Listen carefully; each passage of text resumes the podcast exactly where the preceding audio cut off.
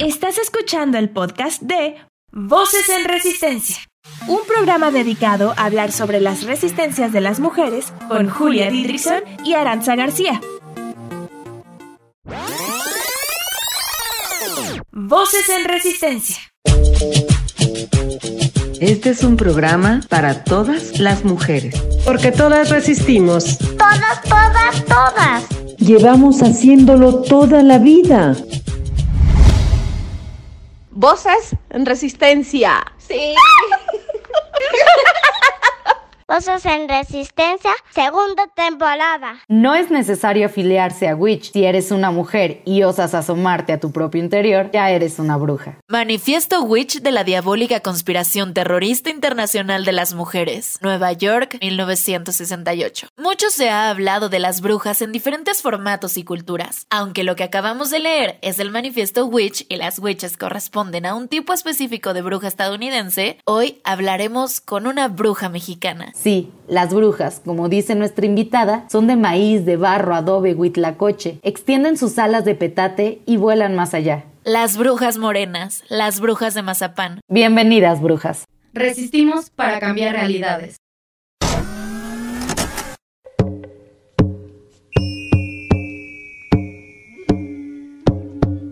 A lo largo de la historia, las brujas han sido parte fundamental de múltiples culturas. Aparecen en la Biblia, en la mitología griega, en los documentos de la Inquisición, en la literatura y en el cine. Las brujas han estado presentes en la historia de todos los continentes, pero ¿qué forma estos seres mitológicos o son acaso mujeres de carne y hueso con saberes? Las hierberas, las santeras, las parteras, las que leen el tarot, el café o la brújula, ¿todas ellas son brujas? Es complejo contestar estas preguntas porque si cada cultura es muy distinta, lo son también sus brujas. De lo que sí estamos seguras es que todas las culturas las trataron de borrar. La periodista Mona Cholet, en su libro Brujas, narra que estas mujeres, en casi todas sus representaciones, incluso en los cuentos de princesas, son las que tienen la última palabra, las que ofrecen el goce de revancha sobre adversario que las subestima, y no por sus dotes gimnásticos, sino por la fuerza de su espíritu. Citando a Chaulet, a través de las brujas me viene la idea de que ser mujer podría implicar un poder suplementario, mientras que una impresión difusa me sugiere que ser mujer es lo contrario, debilidad. Las brujas nos remiten a un saber telúrico, a una fuerza vital, a una experiencia acumulada que el saber oficial desprecia y reprime. Las brujas encarnan a la mujer liberada de todas las dominaciones, de todas las limitaciones. Sin embargo, Cholet afirma que antes de que las brujas se convirtieran en un estímulo para la imaginación o un título honorífico, la palabra bruja había sido la peor de las infamias. Supone dolor, tortura, muerte. Durante los siglos XVI y XVII, en Europa, las mujeres fueron asesinadas de forma masiva acusadas de brujería. Bajo el lema de la justicia divina, las ejecuciones de brujas fueron utilizadas para confiscar propiedades, controlar la reproducción e imponer un control social, donde las mujeres no podían participar en la vida económica, política y social.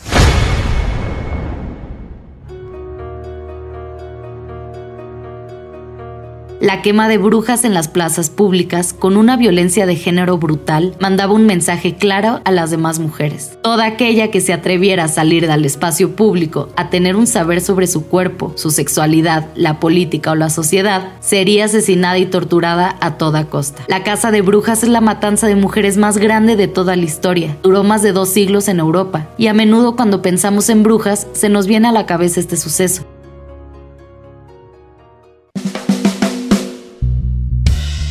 Decimos brujas e imaginamos a la bruja europea. Pensamos en Salem, en Lilith, en brujas blancas de cabellos largos. Y sí, todas las brujas existen. Sin embargo, están aquellas de quienes casi no hablamos. Las brujas negras, las morenas, las mulatas, las hechiceras.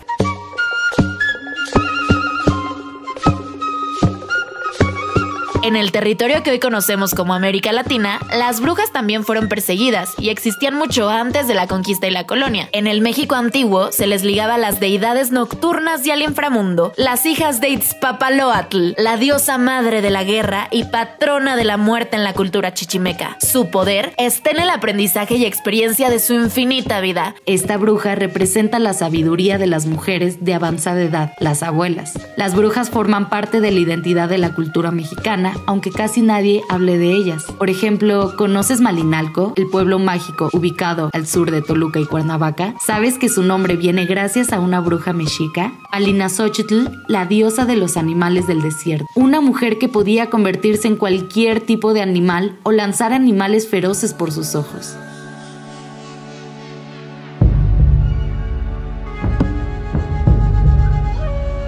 Cuenta la leyenda que el pueblo azteca ordenado por el dios Huitzilopochtli, quien era el hermano de Malinalxóchitl, la abandonó cuando ella dormía. Al despertar, envuelta en furia, se marcha junto a su gente y al llegar a Texcaltepec llora con dolor, quejándose de su hermano. Y ahí se establece en el pueblo que hoy se llama Malinalco.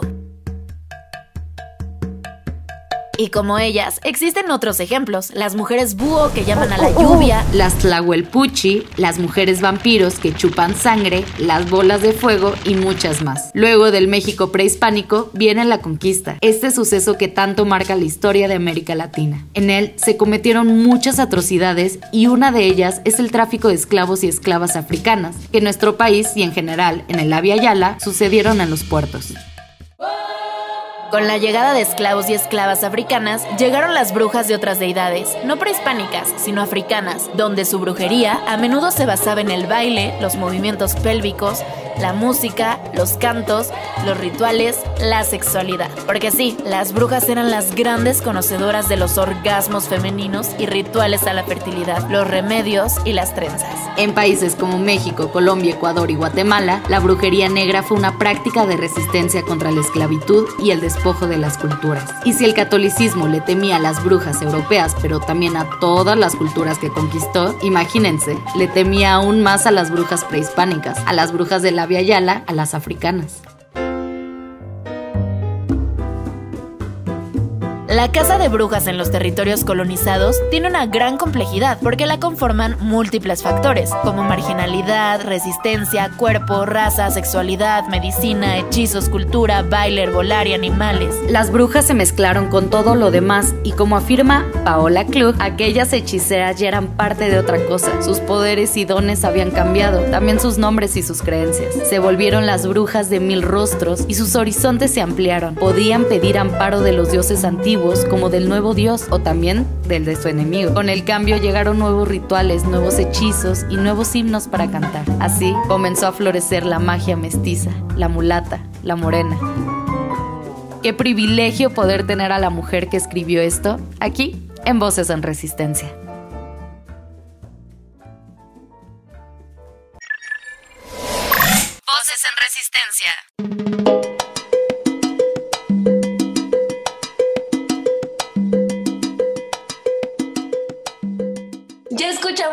Pedacito de la dulzura de textos que escribe Paola Klung. De hecho, no es la primera vez que leemos algo de ella en Voces en Resistencia. Se acordarán que en el programa de La Resistencia del Cabello leímos su cuento en el corte comercial musical o corte literario. Y hoy la tenemos con nosotras, pero no para hablar de la escritura. Paola Klung es originaria de Tecolutla, Veracruz. Es escritora autodidacta, maestra, tallerista, artesana y bruja. Tiene ocho libros publicados y ha participado en más de 30 antologías en México, en Estados Unidos, Alemania, Argentina, Colombia y España. Además, ha colaborado en publicaciones digitales y editoriales en los mismos países y sus cuentos se han traducido a más de cuatro idiomas. Actualmente radica en Celaya, Guanajuato y entre sus libros se encuentran relatos de las brujas morenas y brujas del maíz, cuentos de brujas indígenas y coloniales.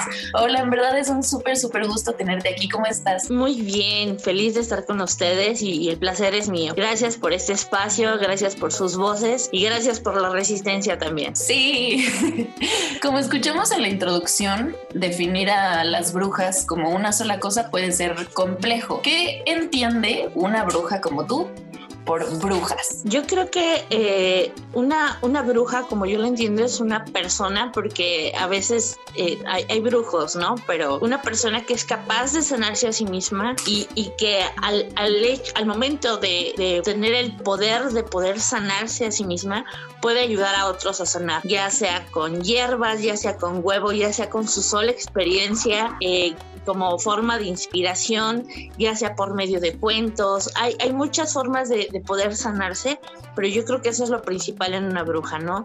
Eh, todas eh, las personas que conozco vienen heridas, están rotas, entonces eh, el hecho de poder tener la sabiduría y la fuerza para poder juntar todas esas partes y seguir adelante, eso para mí es, es, es parte de lo que yo entiendo como una bruja. Qué bonito, Paola. Oye, sabemos que tus saberes se centran en el continente y también en México, por eso queremos preguntarte que en América Latina, donde la tradición de la brujería viene con la conquista que destruyó a su paso mucho de la cultura, también con las prácticas y saberes de la brujería. ¿Cómo se recuperan estos saberes? Fíjate que eh, cuando yo empecé a hacer eh, mi libro, el de los relatos de las brujas morenas, realmente mi curiosidad era esa.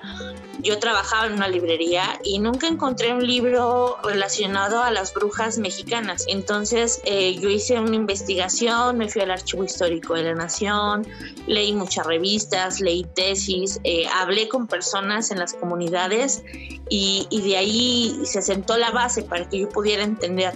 Porque bueno, a final de cuentas el término bruja llega, ¿no? Con los españoles. Sin embargo, lo que todos entendemos por una bruja, pues ya estaba aquí. Entonces teníamos eh, teníamos parteras, teníamos sanadoras, hombres también por igual, ¿no? Haciendo maleficios, haciendo conjuros, leyendo el maíz, leyendo el mecate. Entonces hay mucha, mucha magia en este país. Desde la época prehispánica, ya con el mestizaje, pues se junta, ¿no?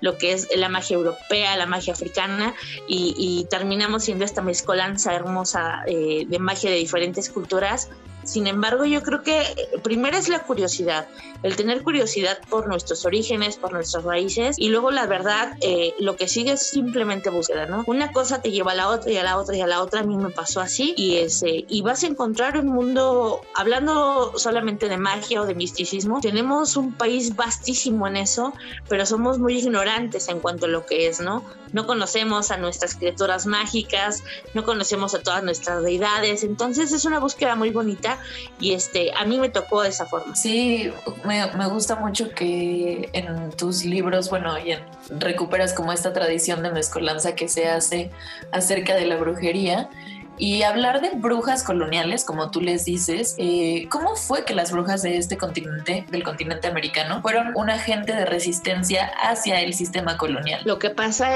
mira, para empezar, eh, aquí en México, por lo menos solo en el pueblo mexica o en el pueblo azteca, se habla de más eh, de 120 tipos de brujos diferentes a final de cuentas, y ellos cada uno con su respectiva función y con su respectivo nombre. Y lo que pasa cuando llegan los españoles, pues primero es la prohibición, ¿no? De los rituales, eh, de las costumbres, de las creencias, la prohibición de su propia lengua, la prohibición, eh, por ejemplo, estaba prohibido sembrar el amaranto, consumir amaranto, porque era una semilla que estaba dedicada a Huitzilopochtli. Entonces, hasta, hasta en detalles súper mínimos, los españoles vinieron a hacer cambios súper importantes aquí. Y obviamente hay personas que resisten, ¿no? Y obviamente hay personas que no están de acuerdo con, con todos estos cambios tan abruptos que vinieron a hacer. Muchos de ellos se fueron a la sierra, se fueron a las partes más altas, a donde los españoles pues no eran capaces de llegar. Y, y de esa forma continuaron. El amaranto se siguió sembrando, la lectura de maíz se siguió realizando. Entonces yo creo que gracias a todas esas personas que al final de cuentas resistieron y trataron eh, hasta de llegar lo más lejos que pudieron con sus costumbres, con sus tradiciones, hablándole a sus hijos, a sus nietos, etcétera. Gracias a eso sabemos lo que sabemos ahora, ¿no? Este, más allá de la historia escrita o lo poquito que dejaron de la historia escrita, yo creo que las personas que resistieron dejaron mucho del conocimiento hablado de forma oral y transmitido de generación en generación. Por eso todas las abuelas conocen remedios, para empezar, ¿no? O sea, es, es una parte súper importante importante que a final de cuentas sí tiene que ver un poquito con la resistencia. Qué interesante lo que nos cuentas. Decías que eh, solo aquí en México había 120 tipos de brujos y brujas. ¿Nos puedes contar sobre cuáles son estos tipos de, de brujas o sus clasificaciones? Fíjate que lo curioso es que en esta lista la mayoría son hombres. En realidad, en esta lista, y eso es del pueblo azteca nada más, porque tenemos aquí como 60 pueblos indígenas diferentes, pero solo ellos tenían esta lista. Entre las mujeres está la Tlahuelpuchi, que es eh, la que se quita las piernas, la que sale como fuego volando, que todos hemos escuchado alguna historia de los, eh, de los fuegos que se ven volando en los cerros, o las barracas, que son las brujas, o las han visto. Esa es la primera, Tlahuelpuchi significa ahumador luminoso en agua, por eso son los fueguitos que vuelan. Y la otra es la Mometzcopinki, que era una bruja, bueno, la Tahuelpuchi era nahual, era bruja y era vampiro porque es la que se alimenta de sangre. Y eh, la Mometzcopinki simplemente es una bruja que nació en un día que para los aztecas, si, si nacías en ese día y eras mujer, estabas como con una especie de maldición, ¿no? Entonces tú ya nacías con poderes y eh, inmediatamente eras alejada de tu comunidad cuando empezabas a desarrollarlos, que era cuando menstruaban. Y ellas simplemente se quitaban las piernas, pero tenían una vida como común y normal. Eran temidas por algunas personas de la comunidad, pero se casaban, tenían hijos y todo. Por eso son las dos brujas que aparecen en esa lista, la mayoría de ellos son hombres. ¿Cuándo empezaste tú a nombrarte como una bruja? Fíjate que yo desde pequeña, la verdad, este, se oye como mucho, como tabú, pero bueno, yo soy de Veracruz y entonces eh, Catemaco estaba cerquita, entonces yo, yo nunca sentí una como una diferencia entre serlo o no serlo. Eh, yo toda mi infancia me la pasé ahí, la gente de mi familia todos creen en esta en este tipo de prácticas, entonces eh, yo siento que hubo un momento como definitivo hace unos cinco o seis años a donde ya dije, bueno, no soy católica, no soy cristiana, no soy, o sea, nada de eso y, y me empecé a llamar a mí misma de esa forma pero no es porque antes no lo sintiera, ¿no? Simplemente no le había puesto como la etiqueta a, lo que yo creía y pues bueno, tendrá como cinco o seis años. Hola, cuéntanos, ¿qué son las brujas morenas, así como tú las llamas? Mira, eh, en base a lo que les decía hace ratito, yo no encontraba nada acerca de brujas mexicanas y se me hacía bien importante por todo el, previo conocimiento que yo tenía de, de mi estado, de mi familia, etcétera entonces, eh, yo quería hacer una especie em, como de reconocimiento a las brujas indígenas, a las brujas mestizas, a las brujas mulatas, por eso brujas morenas, ¿no? Porque tenía mucho que ver con su color de piel y obviamente con su identidad eh, eh, biológica, si quieres, ¿no? O su identidad racial. Sin embargo, lo que pensaba ser solo un libro, pues terminó convirtiéndose en una comunidad a donde tenemos ahora brujas de muchos países de América Latina, este, no solo de México, que se sienten identificadas con eso, ¿no? Que, que necesitan una representación diferente a la europea, que necesitan eh, retomar sus costumbres, amar su identidad y, conocer un poquito más de lo que de lo que tiene que ver con su país, con sus ancestros. Y yo creo que esa es la parte más bonita de Brujas Morenas. Ya nos hicimos como una especie de hermandad eh, de brujas eh, color de tierra y color mazapán y color de adobe y color huitlacoche y, se hizo algo muy hermoso, muy muy hermoso, de lo cual de verdad sí me siento súper feliz y súper orgullosa de, de que lo estemos consiguiendo de esa forma. Qué lindo, nunca había escuchado que en México hubiera una comunidad así tan grande de, de brujas, de brujas morenas y en Latinoamérica, ¿no? Porque dices que son de distintas partes. Por supuesto que yo también he visto las tradiciones, tengo personas cercanas en la familia que han hecho aquelarres o que se han reunido, pero para mí era algo así como súper lejano, como un secreto a voces que pasa, que nadie te dice. Eh, ahora, hablando de tu libro, Las Brujas del Maíz, afirmas que las brujas son solas y tristes. ¿Por qué es esto? Porque yo creo que es parte de la historia de la mujer y, no es en mala onda. Eh, si te das cuenta eh, de, la investigación que yo hice, desde las brujas indígenas hasta las brujas actuales, cada mujer ha tenido que pelear sus propias batallas unas tan importantes como otras, eh, han sido a veces oprimidas, han sido golpeadas, han sido humilladas, han sido sobajadas. En otras ocasiones eh, les han quitado su identidad o su rol como mujer eh, para convertirla solo en madres o en esposas o en abuelas, ¿no? Entonces yo creo que eso sí te causa de alguna forma una ruptura y una tristeza de la cual antes no podíamos hablar de forma libre, ¿no? Una mujer no podía expresar, nuestras abuelas no podían expresar su tristeza de, de la forma en que lo hacemos ahora. Entonces yo creo que esta, estas dos emociones tienen mucho que ver con la historia de la mujer este, ya podemos expresarlo de una forma distinta. Sin embargo, no es que esté mal, esté rotas, ¿no? Porque a final de cuentas, esas roturas de tu corazón son los que, a final de cuentas, cuando llegue el día de tu muerte, van a ser como más valiosa tu experiencia en la vida, ¿sí me entiendes? Eh, si una persona vive feliz y es completa toda su vida, jamás va a poder valorar su felicidad. Entonces, yo creo que eso tiene mucho que ver también con, con nuestro valor, ¿no? Y con el valor que le damos a nuestra propia vida. Yo creo que eso, eso tiene que ver muchísimo con las brujas porque para empezar son mujeres, ¿no? Entonces hay, hay roturas, hay dolor, hay tristeza, hay lágrimas, pero también es una historia de superación, una historia de me caí pero me levanté. No importa que mis rodillas estén raspadas o que mi corazón esté roto, sigo adelante, sigo adelante, sigo adelante y, y esa es la experiencia con la que yo me quedo. Ay, qué bonito, Paula, y qué bonito que lo sitúes precisamente ahí. Vamos un corte, pero al regresar hablaremos de... Pitos, vaginas, menstruación, chichis, sexo, sexo, sexo. Exacto. Quédate.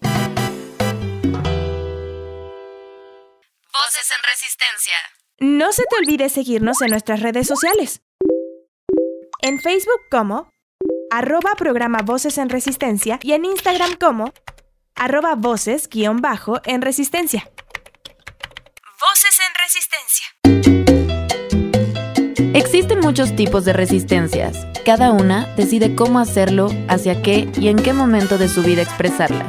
Te invitamos a descubrirlas con nosotras. Mi nombre es Julia Didrickson y yo soy Aranza García. Sintonízanos todos los miércoles de 4 a 5 en Violeta Radio. Voces en Resistencia.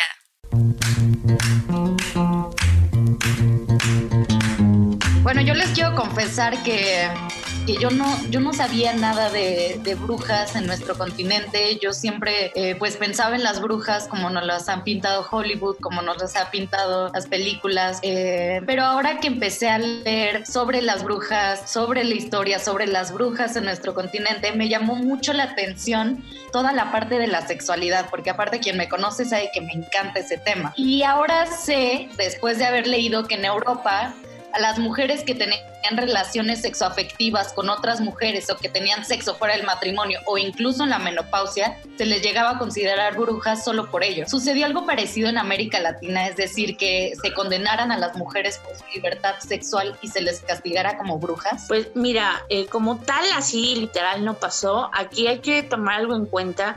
Eh, el patriarcado no llega con los españoles. Eh, la mayoría de las culturas de los pueblos originarios eran culturas patriarcales, a donde la sexualidad no era vista como un pecado, pero sí como una falta. Entonces, eh, eran severos en sus castigos, no de esta forma. Eh, sin embargo, ya con la llegada de los españoles, pues se, se despoja a la mujer de, de, su sexualidad como tal, de su divinidad, esto es algo que, siempre digo y a veces la gente se molesta, pero si te das cuenta, eh, antes de la llegada de los españoles aquí había muchísimas deidades femeninas unas fuertes, unas bellas, unas dedicadas a la fertilidad, otras a la guerra, pero cuando llegan los españoles, el rol divino de la, de la, de la mujer queda solo en el papel de una madre que llora la muerte de su hijo, ¿no? Y no hay más. Entonces, esa parte también tiene mucho que ver con lo sexual, tiene mucho que ver con, con la forma en la que ahora se percibe la mujer con, con la colonización y, y, yo creo que es algo bien feo. Lo que yo encontré dentro de la investigación fue que muchas mujeres acudían a la brujería o a ciertas prácticas como dar toloache o dar este, los sesos de burro molidos a sus esposos, no por querer retenerlos, sino porque eran eh, hombres violentos y era su forma de amansarlos. Entonces esa parte a mí también me pareció bien importante, eh, como la brujería vista desde una perspectiva social sí te da un enfoque completamente diferente, ¿no? También la cuestión del racismo, eh, que ya se daba desde, desde estas épocas, eh, cuando había un caso de brujería que tenía que checar la Santa Inquisición en México, las que eran juzgadas o las que eran exiliadas eran las mestizas, las mulatas y las indígenas. Las españolas no, aunque ellas estuvieran dentro de, del caso, ¿no? Entonces, eh, se puede entender la brujería desde muchas perspectivas, especialmente en un país como México, especialmente en un continente como es este, a donde seguimos eh, repitiendo los mismos patrones, ¿no? Entonces, es bien interesante por eso poder conocer nuestra historia, porque nos permite entender nuestro presente y nos da una oportunidad, con suerte, de cambiar nuestro futuro. Es que yo veo mucho, o sea, de brujería, sí, en todos lados a donde voltees a ver, ¿no? Ahora que decías lo de esto que le daban a sus esposos era porque son hombres violentos.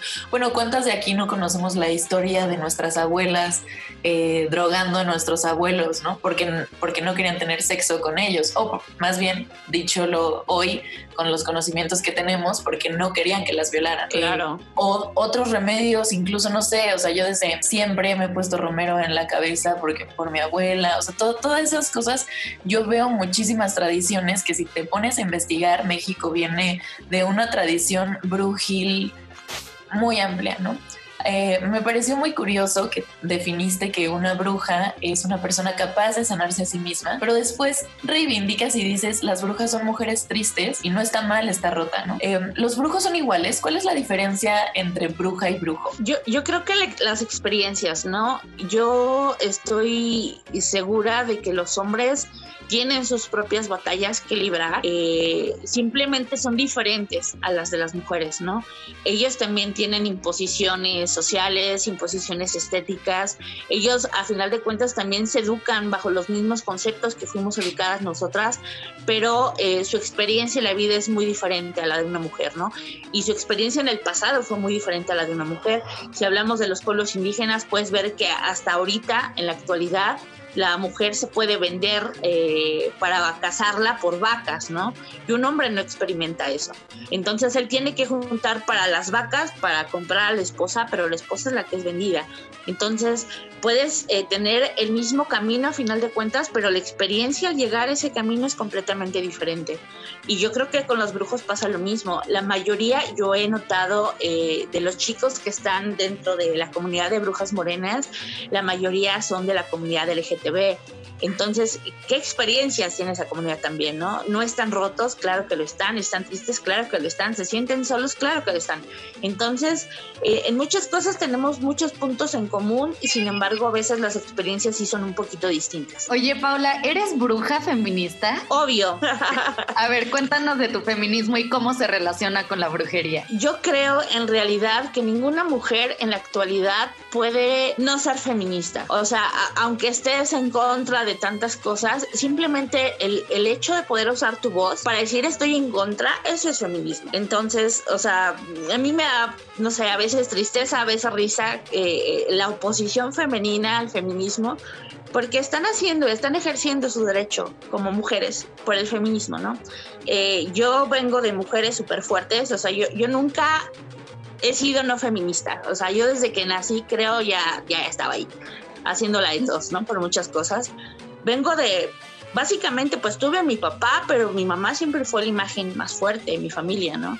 Entonces, eh, toda mi vida fui educada de esa forma. Yo no puedo concebir el mundo desde una perspectiva distinta. Eh, no me gusta lo que está pasando con las mujeres en este país. Me siento... Eh, dolida, me siento avergonzada, me siento enojada, eh, me siento enojada también por cómo las autoridades están tomando las cosas más allá de la brujería y más allá de nuestras creencias. Como seres humanos debería de existir más ahorita con todo lo que hemos pasado, un poquito más de empatía y un poquito más, eh, no sé, más humanismo, ¿no? A final de cuentas es lo que nos puede separar del resto de los animales, la conciencia. Y al ver que no lo hay, me, me, me duele mucho y me enoja mucho, pero pero, yo siempre he creído que pues lo que tenemos que hacer es seguir peleando y seguir peleando. Uno de los instintos más básicos eh, de nosotros como género pues es eso, ¿no?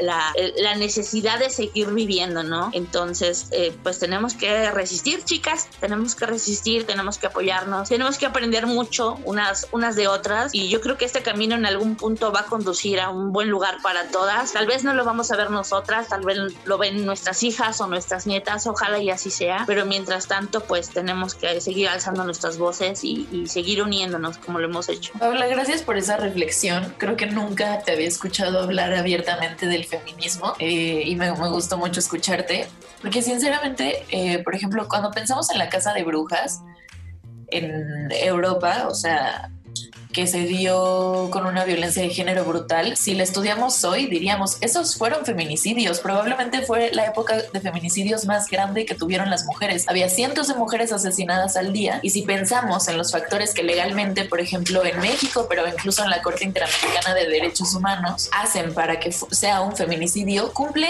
con todas las características la quema de brujas. Y yo siempre he dicho que ese momento histórico le mandaba un mensaje a las mujeres, de hecho lo dijimos en la introducción, muy claro de que cualquier mujer que salía del espacio eh, privado al público y era consciente de su cuerpo, de su sexualidad, de sus saberes, les mandaba un mensaje de que no podían y que a toda costa las iban a asesinar.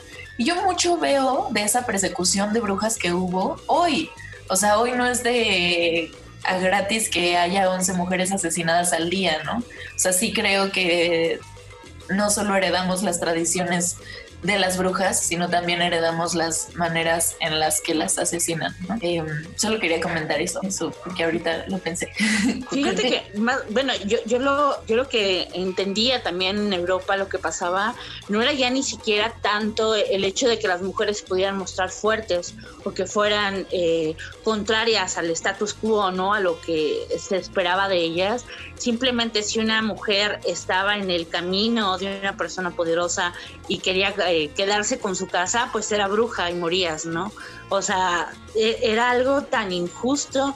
Eh, bueno, yo tengo muchos libros sobre, sobre todo lo que pasó en Europa en este periodo y ves cosas tan desgarradoras, muertes, o sea, de verdad, si hubiera sido solo la hoguera, dirías, bueno, no, o sea, eran unas muertes tan brutales, tan salvajes, que sí te, te quedas pensando qué clase de género somos, ¿no? Y, y, aquí también algo importante a recalcar, que había mujeres involucradas, o sea, una, una mujer podía acusar a otra mujer, entonces e, esa parte me habla más como, como del género humano, ¿no? O sea, puede ser tan ruin y puede ser tan cruel como quieras y no había consecuencias para ti, por, por la religión, ¿no? Entonces esa parte también es súper fea. Cuando cuando me pongo a estudiar estas cosas, la verdad que sí me deprimo, porque se me hace horrible que seamos así como seres humanos.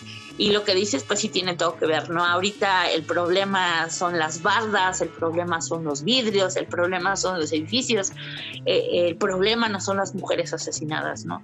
Y puedes ver una y otra y otra y otra y otra, y lo que te indigna es una pared. Entonces, estamos en, un, en una situación bien difícil.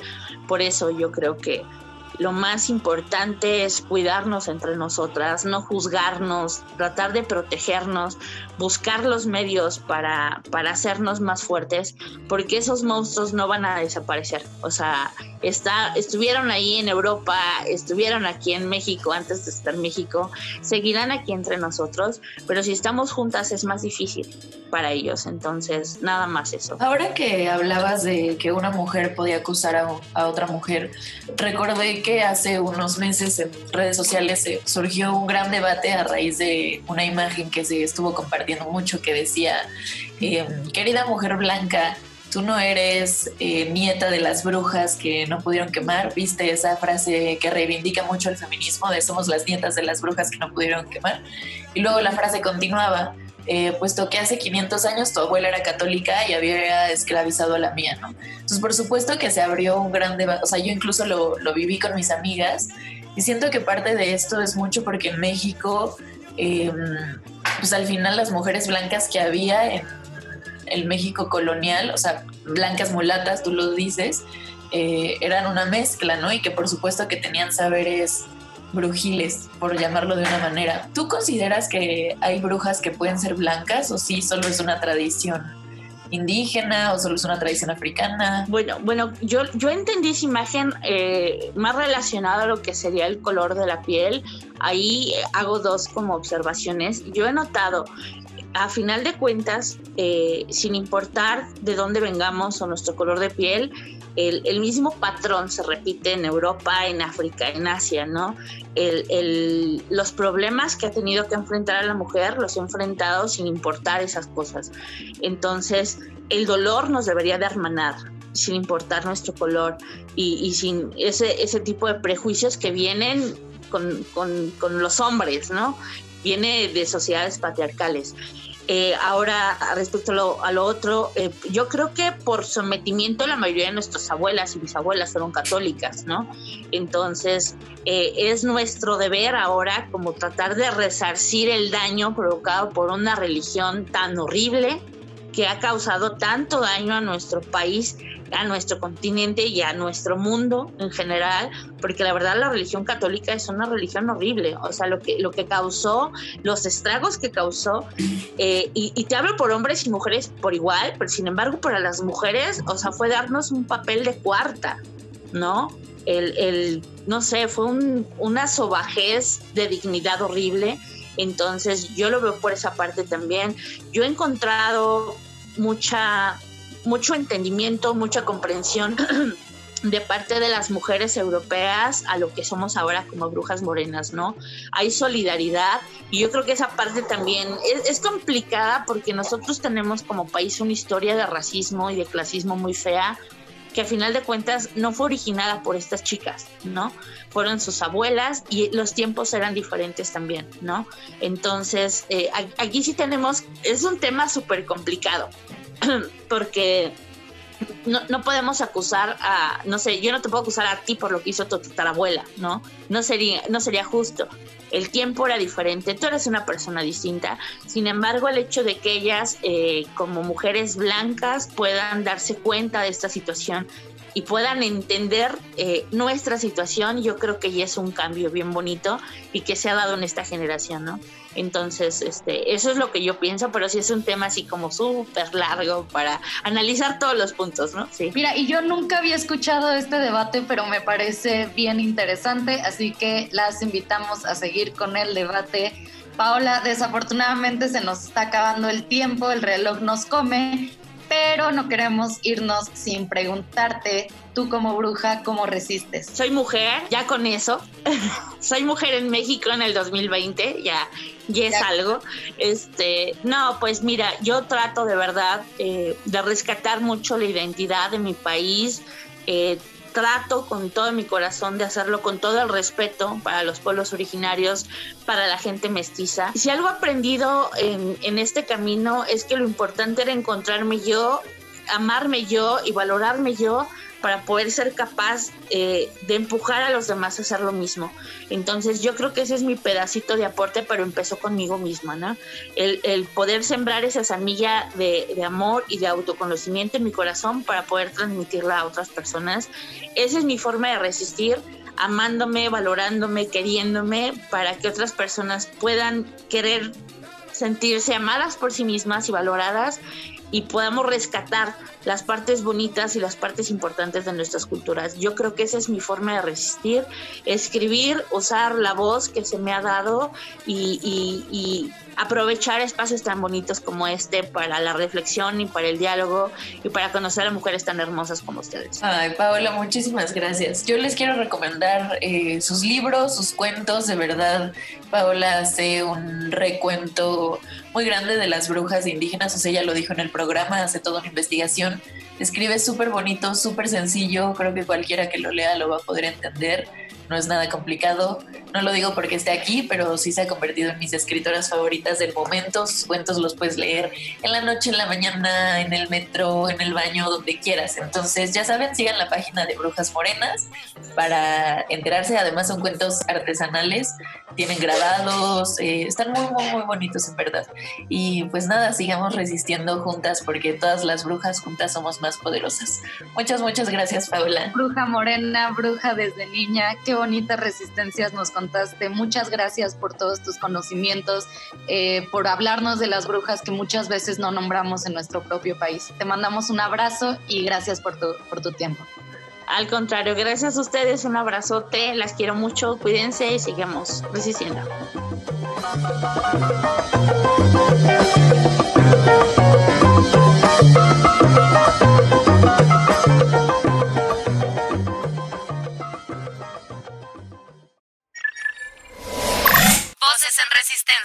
Muchas, muchas gracias por acompañarnos en un episodio más de Voces en Resistencia. Creo que en estos últimos programas ha quedado más que clara la pluralidad y diversidad de las mujeres y de las formas que tienen para resistir. Por todas las brujas torturadas, por todas las brujas perseguidas, por todas las brujas asesinadas, por su conocimiento, por su sabiduría, por su resistencia. A todas las brujas de barro, de Huitlacoche, de Mazapán, a las brujas de la Via Yala. Gracias por resistir. Gracias a todas las mujeres que han pisado esto y ojalá que este programa les haya servido para reflexionar no solo sobre la brujería, sino sobre las prácticas violentas que ha tenido la humanidad a lo largo de la historia con las mujeres. Este programa es por todas las brujas torturadas, por todas las brujas perseguidas, por todas las brujas asesinadas, por sus conocimientos, por su sabiduría, por su resistencia. Gracias por resistir. No, somos las nietas de las brujas que no pudiste quemar, somos las nietas de las brujas que quemaste, que violaste, que despojaste. Lo recordamos todo. Lo recordamos todo.